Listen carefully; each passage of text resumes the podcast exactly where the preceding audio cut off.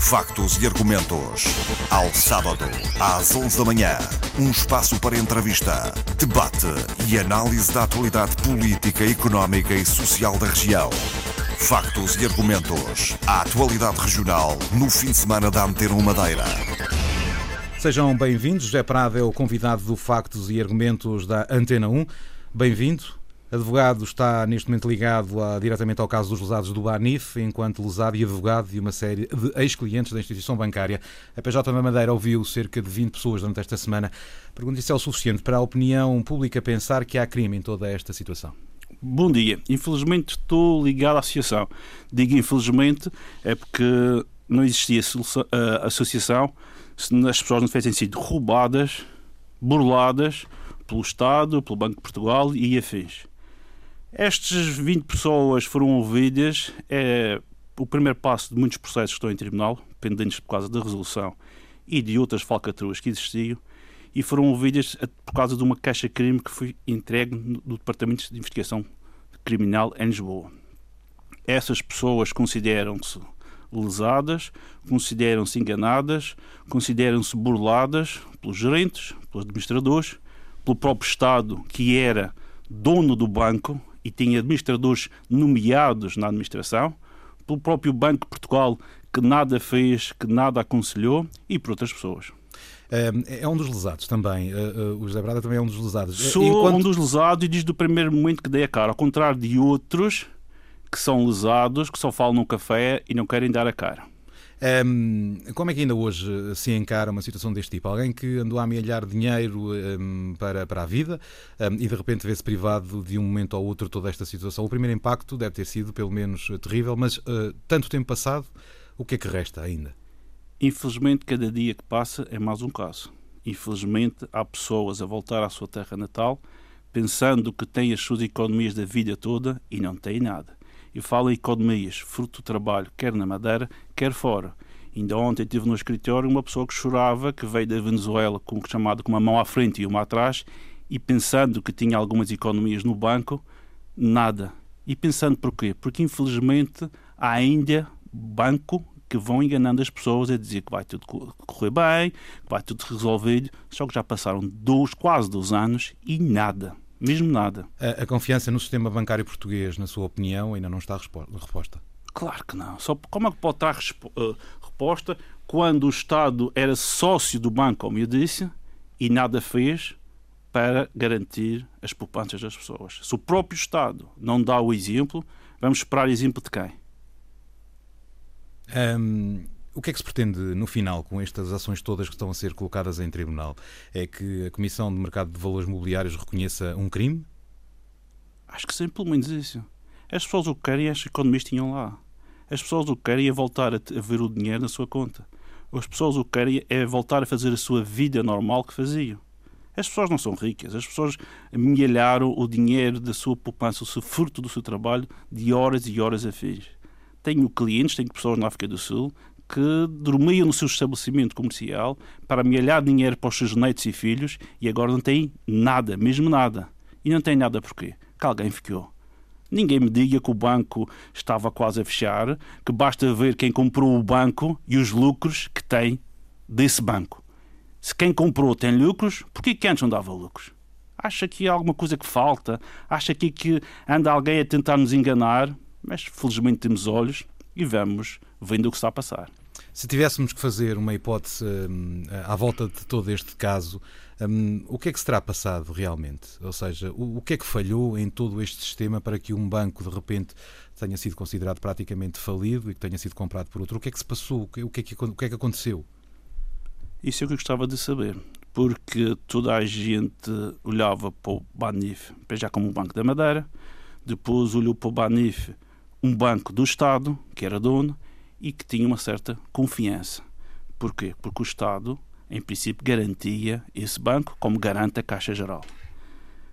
As pessoas começaram a acreditar no próprio banco e tinham lá as suas poupanças. De um momento para o outro há umas notícias, de um momento para o outro, no domingo à noite, alguém se senta numa mesa, duas ou três pessoas super sumos, sem falar com os administradores do banco, sem falar com os acionistas, sem falar com quem tinha lá as suas contas, sem falar com ninguém, e às 11h30 da, da noite decidem fechar o banco e oferecer o filé mignon a outras pessoas. É isso que se passou. Acha que acha possível serem os lesados serem ressarcidos um, de todo o dinheiro que foi investido? Se eu achasse que não, houvesse, que não, que não há qualquer possibilidade, não estava aqui, nem estava a dar a cara por muitos deles e estava a trabalhar para muitos deles. Penso que é uma tarefa muito difícil. Estamos a lutar contra o Estado, estamos a lutar contra o Banco de Portugal, estamos a lutar contra as entidades bancárias, estamos a, a lutar contra pessoas que gostam de guerra, de guerra, são guerrilheiros profissionais. E, mas acho que houver justiça, acredito cada vez menos da justiça, vamos chegar algum dia, nem que seja para os meus netos, chegar ao fim e a verdade. E a verdade é saber o que se passou para chegar a este estado. O que se passou com os banqueiros, o que se passou com os administradores e o que se passou com os governantes para deixarem um banco neste estado fechar num domingo à noite. Mas acha possível mesmo ser ressarcido de todo, de todo o dinheiro? Portanto, qualquer um dos lesados, um tem 5 mil euros, por exemplo, outro tem 10, 300, não interessa. Ser ressarcido na totalidade do dinheiro? Eu, eu acho que não está em questão de se tem 5 mil euros, tem 100 mil euros, tem 200 mil euros, que já vi as quantias desde o mais pequeno ou a, muito, a voltadas milhares de, de euros. E acho que os 100 euros pode fazer falta uma pessoa, os milhares de euros pode fazer menos falta outra pessoa. Eu acho que as pessoas têm que ser ressarcidas dos seus prejuízos, dos seus danos. Acho muito curioso que num BES, que era um banco privado, do tal dono disto tudo, o banco já chegou, à frente, como costuma dizer, e já resolveu a situação. Ou seja, de um banco privado, o, Estado está preocupado com a família Espírito Santo, está preocupado com, os, com, o dinheiro que era privado e que era um, uma gestão privada, já resolveu quase todos. Na sua casa, o banco era do Estado, 60% ou 70% do Estado. Não arrumou a casa e não quer resolver a situação assim, ainda. Acho muito, muito curioso. Uh, há, há, há, há, ou não alguma possibilidade de alterar o Código Penal para criminalizar este tipo de situações? Mas já há. Eu acho que o que aconteceu do, no, no Banif, há, há indícios de burlas, há indícios de falsificação de documentos e há outros crimes, até a ser chamada associação criminosa. Se nós, queixosos, não pensássemos assim, não tínhamos participado criminalmente contra estas pessoas. Mas havia possibilidade de fazer algum tipo de alteração ao Código Penal, por exemplo, para que este tipo de crimes hum, tivesse, por exemplo, uma resolução mais rápida? Infelizmente, Portugal tem boas leis. Ou felizmente tem boas leis. Infelizmente é que não se aplicam todas. Infelizmente, estes casos eh, chamados mediáticos são duradouros e levam anos, anos a ser resolvidos. A lei está lá. É preciso aplicar a lei. E estes casos deviam ser resolvidos quase de imediato. Por exemplo, a queixa-crime que nós fizemos foi passado três ou quatro meses que aconteceu a situação. Ou seis meses, no máximo dos máximos. Só agora que está a começar. Ou seja, já passou mais de um ano da própria queixa. Nós, passados dois ou três meses, metemos impugnação da resolução do banco. Ou seja, fevereiro, março de 2000 e, e 16 e 15. Já vai mais de um ano e nada. Quem é a culpa? Dos tribunais, da justiça. Em que aspecto o sistema judiciário não está a funcionar? Claro que não. Basta ver o caso que foi resolvido ontem ou antes de ontem, do outro banco, que levou quase seis anos em julgamento. Cuidado, que os seis anos foi em julgamento. O caso EPN. Como é que se pode aceitar que um processo em tribunal leve seis anos? Estes chamados megaprocessos não pode, não pode eh, existir. Só se faz megaprocessos quando não se quer fazer justiça. Infelizmente, para as pessoas lesadas, seis anos de julgamentos, não sei mais quantos de, de inquérito, as pessoas, muitas delas já morreram. O que é que é possível mudar? O que é que era possível alterar para que eh, o resultado fosse diferente? Que o Estado preocupe com a justiça, que o Estado invista na justiça e que o Estado dê mais meios para a justiça. Isto é muito bonito fazer tribunais novos, mas não por mais juízes e mais funcionários a trabalhar. É muito bonito por secretários e computadores novos, mas não ter ninguém para lá trabalhar. Um, este, este, o tempo da justiça continua a ser diferente do tempo que deveria ser considerado então para um normal de um cidadão? Qualquer normal do cidadão olha para um caso que leva dezenas, dezenas de anos, que não é resolvido, fica admirado. E as pessoas não compreendem. Por exemplo, hoje em dia, está-se a tirar cada vez mais as coisas dos tribunais. As coisas são as ações. As execuções, por exemplo, que é quando uma pessoa quer cobrar determinada dívida, está bom para os calteiros. Levam meses, meses, anos para o processo andar. Entrega-se nos tribunais, entrega-se, o agente de execução entrega e depois para, para, para, para, para, para. Não se diga que a culpa são dos, dos advogados, não se diga que a culpa são das pessoas. Que os advogados e as pessoas têm prazos para cumprir as coisas. Os outros têm prazos para cumprir, mas não cumprem.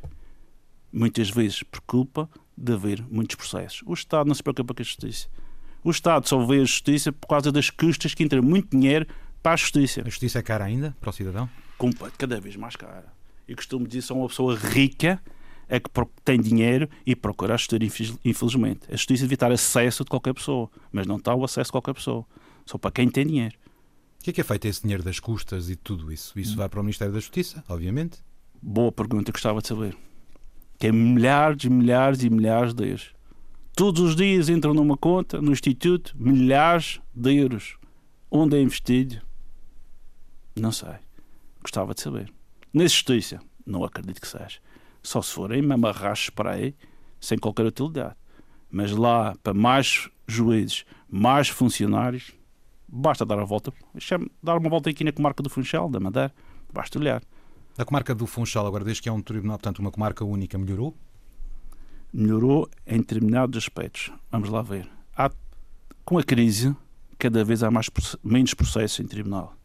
Com a crise, basta ver a distribuição de processos, conta-se pelos dedos os processos que existem. É só mais cobranças de dívidas, falências ou insolvências e por aí adiante. Mas nos tribunais onde devia funcionar, que é o Tribunal Comercial, onde há os litígios ainda a andar, nas execuções, que há as cobranças de dívidas, há milhares e milhares de processos parados há meses não foi que as novas instalações foram resolvidos os problemas. Então, o problema continua a ser o recurso humano? Claro que sim. Sem recursos humanos, não chegamos lá. Tem a ideia de que um, tipo de recursos humanos, por exemplo, deveriam ser precisos aqui para, para, para a região? Mais juízes e mais funcionários. Principalmente nestes casos, nos processos comercial e execução. E família e trabalho. Nos outros, penso que há os suficientes. Um, recentemente foi defendido pelo bastonário dos Ordens de Advogados especializações nos tribunais da relação para os juízes decidirem determinados casos um, para os quais podem não ter as devidas competências. Acredita que isto alguma vez vai ser possível? Eu acho que a especialização cada vez é mais real dia a dia. E, e há já a especialização na primeira, na primeira instância, já juízes de trabalho, juízes comerciais, de execução, de família e por aí adiante, juízes administrativos, fiscal e outros e penso que na relação também deverá haver, apesar de haver secções, que há a secção de família, a secção do trabalho, os juízes que vão para lá não serão especialistas nessa matéria. Mas também não será por isso que os processos não andam. Que um juiz, mesmo que não seja especialista, por exemplo, vamos falar em trabalho, penso que em um ou dois dias de estudo chega lá e tem uma carreira já feita com muitos anos, não será o problema da justiça de especialização. Eu acho que o problema dos tribunais superiores é que, apesar de terem menos trabalho, porque cada vez é mais difícil recorrer, que antes ainda havia dois graus de recurso, havia para a relação e para o Supremo, agora para chegar ao Supremo é só excepcionalmente e quem tiver muito dinheiro, ou seja, acabam os processos quase todos na relação, no Supremo pouco ou nada trabalham, na relação continua a haver poucos juízes. A distribuição é muita, e por isso os processos não andam. Não é por causa da especialização, é também para falta de juízes, quanto a mim. Quanto é que pode custar um processo no Supremo? O, o processo do Supremo, o problema é chegar para, recurso, para conseguir o recurso. Que o recurso em si não é limitado. Desde que haja uma decisão da primeira instância confirme na segunda instância, mesmo que o valor seja milhões, não se pode ir ao Supremo, só em casos excepcionais. Quais são esses casos excepcionais?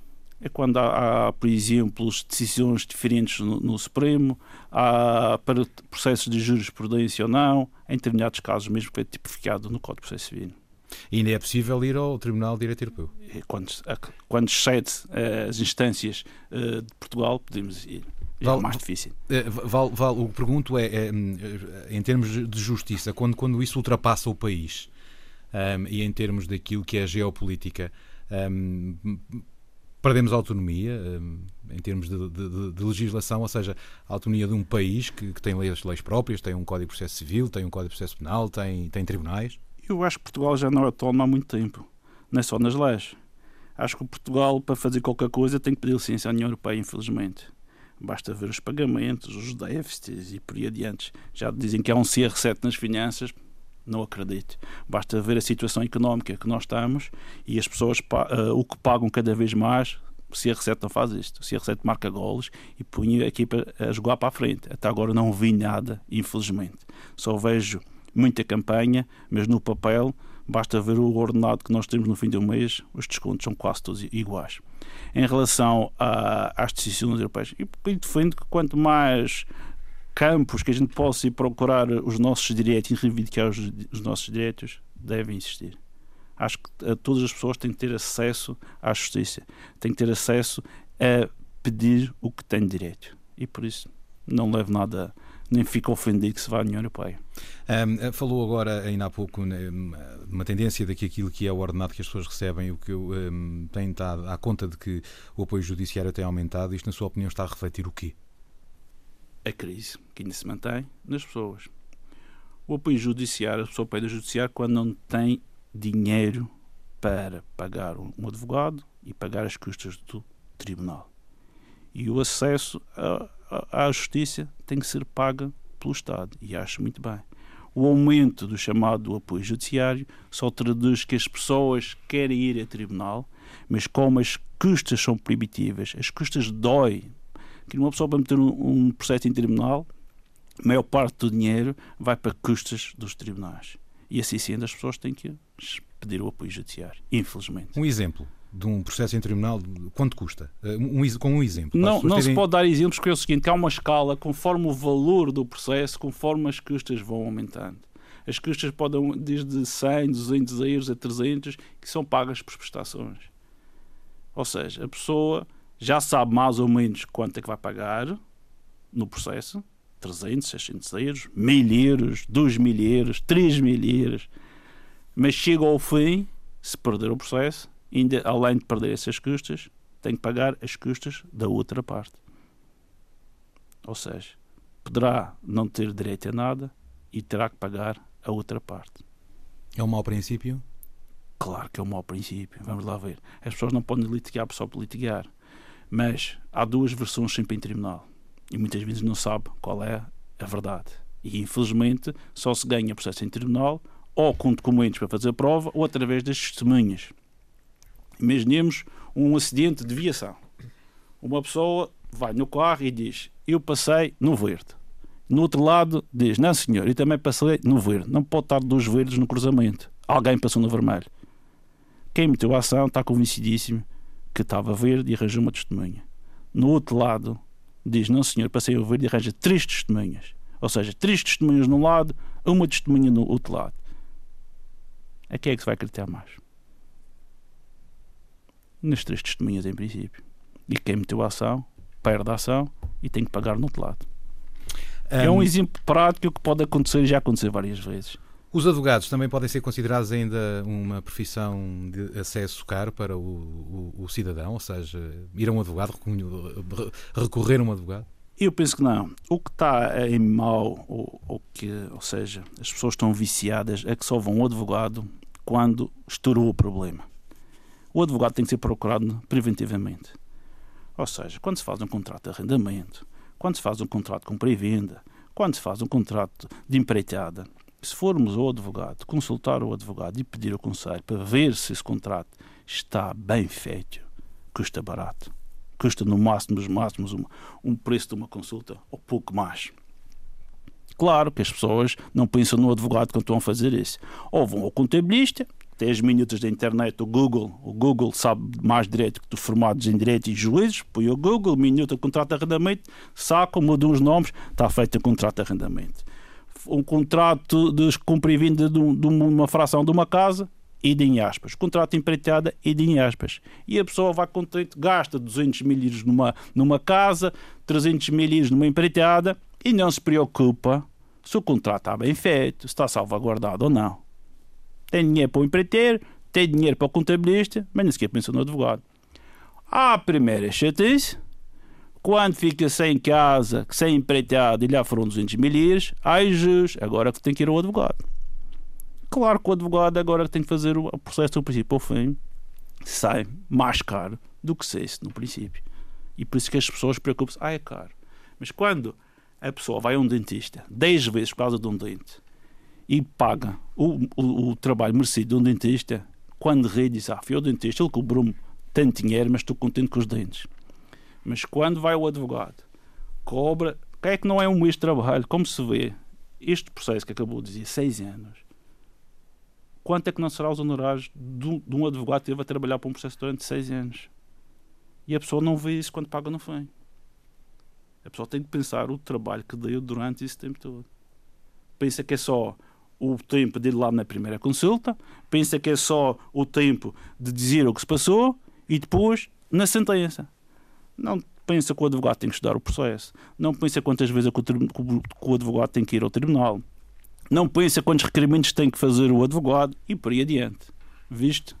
Não é nada acaba por ser, por ser uma pequena gota no oceano, eh, eh, digamos assim, eh, daquilo que deve ser feito. Mas porquê que não existe esta cultura de as pessoas agirem preventivamente? A Ordem, houve uns anos atrás que investiu nessa cultura. E as pessoas não estão para aí viradas. As pessoas não ligam. As pessoas só pensam no advogado quando estão mesmo aflitas, sem qualquer resultado. Primeiro procura o contabilista se tiver algum problema fiscal. Primeiro preocupe-se com o engenheiro ou arquiteto se tiver um problema com o empreiteiro. Compra e venda vão ao banco. Quando fizeram a escritura, salvo problemas, vão ao banco. Com o advogado, só procuram o advogado quando estão mesmo aflitos. E costumo dizer, ou por exemplo nos processos de crime, só vão ao advogado quando estão quase a ser presos. Desde o princípio ao fim, não se preocupam com o advogado. Quando estão a ser presos, ai Jesus, o advogado agora tem que salvar. Já agora que falou em processos de crime, hum, são normalmente os processos mais mediáticos, tem havido alguns deles aqui na região. Um, o que eu lhe pergunto é: hum, há processos que têm tido alguma rapidez na resolução? Há Poucos. Outro, são, mas têm tido. Um, o papel da comunicação social, na sua opinião, uh, devia ser igual para tudo? Há casos em que devia ser mais específico ou deveria dar mais acompanhamento? Dou o caso, por exemplo, do, do portanto, do, uh, uh, de Carlos Abreu, que foi condenado recentemente portanto, por violação de, de, um menor e que tem a ver com outro caso que é conhecido, que era aquele menino da calheta que desapareceu. Portanto, há, há ali alguém que se torna uma outra pessoa e uma outra entidade uh, por culpa da comunicação social. O que eu lhe pergunto é se, na sua opinião, a comunicação social está a fazer o trabalho que devia ser feito. Eu defendo que a comunicação social deve fazer o seu trabalho e cada um faz o seu trabalho. E a comunicação social, ainda bem, que comunica determinados casos. Eu fico preocupado é quando a comunicação manda cá para fora determinadas notícias sem as confirmar. Nós temos uma terra pequena e que a primeira notícia é que passa. Não se pode mandar uma notícia cá para fora como ouvi dizer. Ou fulano tal vai ser julgado. Não. Quando há factos concretos, datas e tudo, acho muito bem que a comunicação social faça o seu trabalho, seja quem for. Desde o miúdo da esquina até o graúdo, governante ou deixar de ser governante. A comunicação social tem feito o seu trabalho e bem, mas tem que ter algumas vezes mais cuidado com o que diz sem ter dados concretos. Por exemplo, até ser julgado, ninguém sabe se vai ser condenado ou não. Há indícios fortes, mas as primeiras notícias que são lançadas cá para fora já quase é condenado. E muitas vezes tem mostrado a realidade que são condenados na comunicação social e depois em julgamento não são condenados. E porquê que não são condenados? Que não há prova que mantenham a acusação. Mas para toda a gente, já foi condenado. Tenho vários clientes que na comunicação social foram condenados, mas a seguir no Tribunal da Primeira Instância foram absolvidos, no Tribunal da Relação foram absolvidos. E aí a comunicação social não disse nada. Acho que é aí é que fez mal o seu trabalho. Tanto deve comunicar na, quando há acusação, como também deve comunicar quando são absolvidos, com o mesmo destaque. Um, estes casos mais mediáticos, o caso do BPN, por exemplo, e o caso também do ex-ministro José Sócrates, um, Isso ainda não está nem metade da missa. Justifica-se justifica-se uh, em algum deles, em alguns deles, um, a demora que existe? E não percebo tanto, a demora. Nem tanto, nenhum... tanto no inquérito do Ministério, do, do Ministério Público ou da, da Procuradoria Geral da República?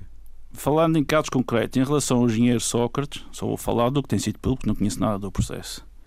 Uh, já foram ultrapassados todos e mais alguns prazos que está no Código de Processo Penal. Mas é todos, todos, todos. Mas é possível passar a lei por cima. que eu percebo é que a lei parece. Eh, há uma lei que diz que não é possível ultrapassar aquele prazo, mas no entanto. Ultrapassa-se e não há nenhuma sanção. Que já houve dezenas de recursos e toda a gente diz o prazo que está lá é indicativo, há caixas acionais, complexidade do caso e vai-se aumentando o prazo, o prazo, o prazo, o prazo. Isto não pode acontecer. Uma pessoa, para bem ou para mal, não pode ter uma faca na cabeça durante anos a fio. Ou tem acusação, ou não tem acusação. Se tem acusação, manda-se cá para fora do que tem. Que não se pode estar à espera de pôr numa acusação todos os crimes que ele fez durante dois, três anos. Fecha-se um processo, um ano. Abre-se outro processo durante outro ano e vai-se assim fazendo a investigação. Os megaprocessos raramente dão alguma coisa. Não foi a seguir. É zero. Bola. Do banco, que é um caso excepcional que se fez em princípio justiça. Mas já vi quantos anos é que demorou para chegar ao fim da primeira instância. Pelo que fui ouvido, quase todos vão recorrer. O que significa vai para a relação e ainda não pode ser alterado. Pode relação e pode ir para o Constitucional e se calhar para o Tribunal Europeu e por aí adiante e temos mais uns anos de processo. Não pode ser. Valia a pena neste momento a ter mais, eh, eh, voltando à questão da comarca da Madeira, a comarca está a chegar, porque já me tinha dito há pouco que não há muitos processos, mas vir alguém de outro sítio qualquer da ilha para vir para cá, por exemplo, uma pessoa que não tenha transporte é sempre complicado.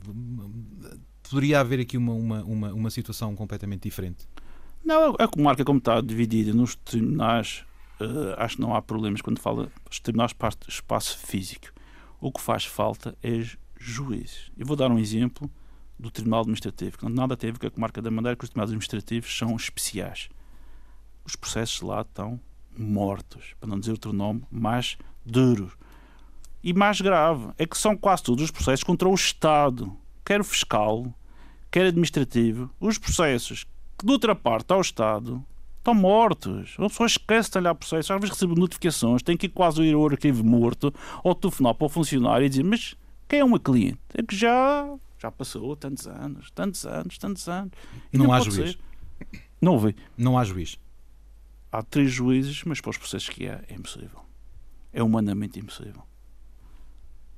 Agora dizem, ainda ontem, notícias que os juízes do Tribunal Administrativo vão ter uma bolsa de colegas para resolver os processos de há 12 anos para cá. Está há 12 anos para cá. E os anteriores? E quando é que começam a trabalhar? Se o próprio Estado diz que é preciso uma bolsa, já sabe disto há tantos anos. Então a minha pergunta é porquê que não resolve? Eu acho que não resolve que é parte interessada. Ou o Estado não interessa. Por exemplo, um processo fiscal. Alguém para fazer uma impugnação do, de uma multa ou de algo do imposto tem que acionar ou tem que pôr o dinheirinho lá. O Estado, entretanto, já ficou com esse dinheiro. E a pessoa está a guerrear no tribunal anos, anos e anos e está sem o dinheiro e sem a, e sem a situação resolvida. Quem é que está a ganhar? O Estado. O Estado deveria alterar algumas coisas, na sua opinião? O Estado devia ser uma pessoa de bem que não é pessoa de bem. O Estado devia pagar a boas horas, que não paga o Estado devia de olhar para a justiça com olhos de ver e não quer, às vezes eu, eu começo a pensar que o Estado protege-se a si próprio. Porque há tantos casos de ex-governantes a chegar a tribunal que eu fico preocupado que esses processos cada vez andam mais, mais lentos, devagarinho, devagarinho, como um caracol. Não sei se o próprio Estado pensa nessas situações. É que não se vê a resolver as situações. No caso Cuba Livre por exemplo, tem a ver com o governo com o antigo governo Quantos anos é que o processo de Cuba Livre já foi aberto e há uma decisão agora de, de arquivamento? Quantos anos é que demorou o processo? Muitos anos. Não é justo para ninguém. Nem para os cachosos, nem para os arguidos. Não é justo.